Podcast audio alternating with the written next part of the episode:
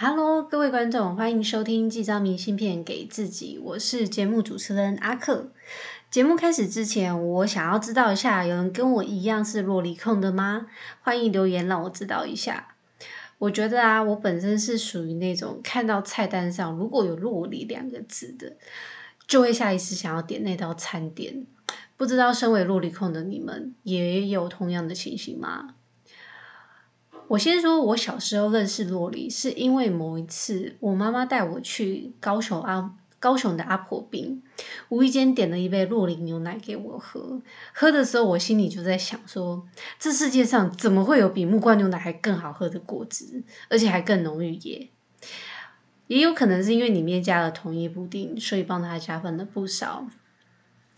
另外，我对这水果。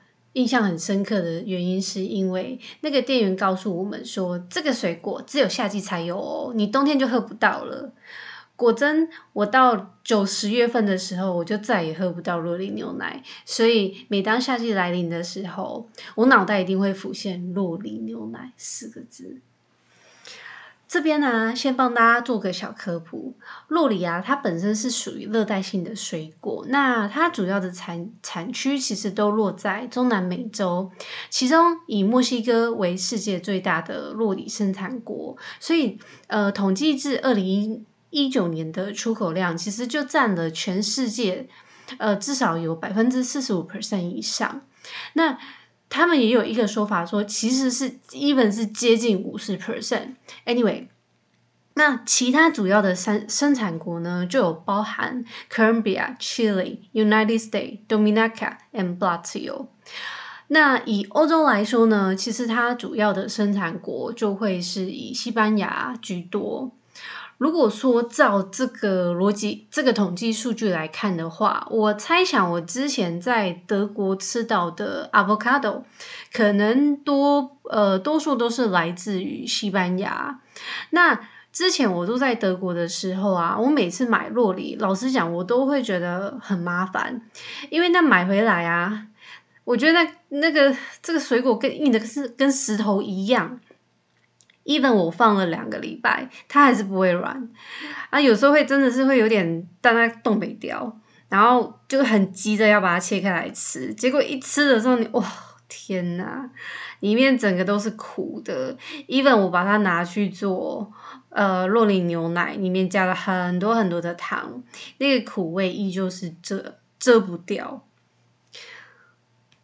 结果后面啊，我的法国室友。就教我说，其实我可以把它把洛里买回来的洛里包报纸，这样可以比较快软一点。那确实包了报纸之后，它呃它软化的时间确实有缩短，但是整体来讲，那个等待的时间还是很长。不过我觉得洛里这东西呀，也是一样，没有比较的话就没有伤害。我曾经分别在墨西哥。巴西还有大部分的欧洲国家都有吃过洛里的经验。那整体来说，我觉得以香气跟浓郁度比较的话，墨西哥跟巴西产的基本上还是大获全胜。接下来啊。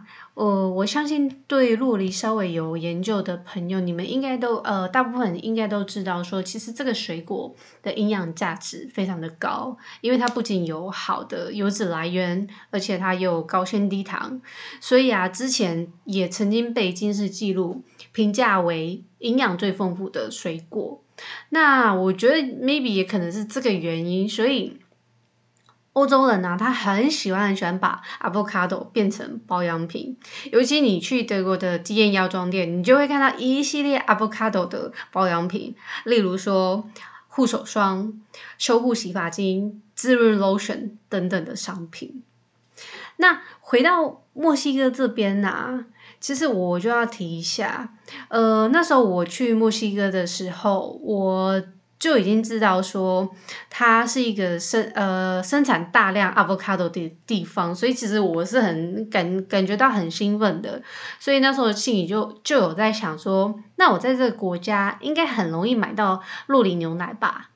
确实，走在街上或者是或者是餐厅啊，其实他们有卖很多呃 avocado 相关的料理，而且他们那个洛里给的量啊，基本上是随性的多。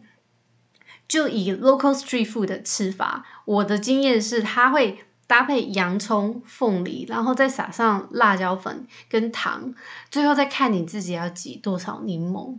而且啊，有时候你在吃 street food 的概念，就是你一定要站在路边吃才叫 street food。如果说你这个时候啊还想要拍照，你就真的要考验自己的功力，因为你必须要一只手拿着满到快掉出来的食物，但同时另一只手你又要忙着顾包包，又要掏手机，再按，然后又要又要就是你知道那那个有时候现在手机做的很大。你要单手拍照，其实其实还蛮不容易的。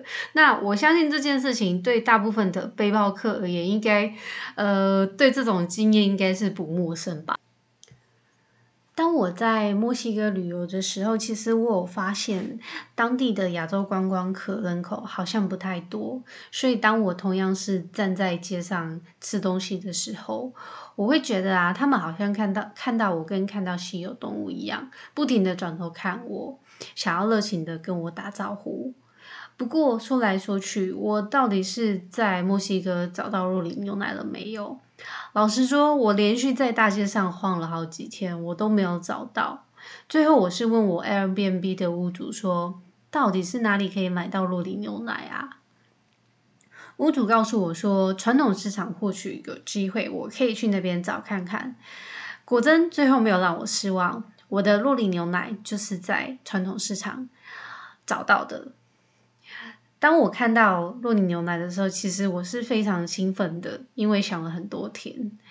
不过我必须说，墨西哥的洛尼牛奶真的是很大一杯，我觉得那个大杯是啊，已经大到我有点喝不完的程度。那我还是想说，不要浪费食物比较好，所以我很努力的把它喝完。当我喝了快一半，已经超过一半的时候。这时候呢，店员又突然默默的把刚刚那个没有没有倒完的那个洛林牛奶，又默默的倒在我的杯子上，所以我就这样子喝了将近一点一点五五一点五杯左右的洛林牛奶吧。我觉得啊，或许是因为他他有感，店员有感受到我超级想要喝鹿林牛奶的欲望，所以一次给我给好给满，他想要展现莫国人的阿萨利。OK，今天的这集的故事分享到这边。如果说你有什么推荐的 avocado 的吃法，也欢迎留言分享给我知道哦。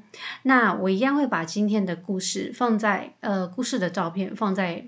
粉丝页做分享，那谢谢大家的收听，我们下期见。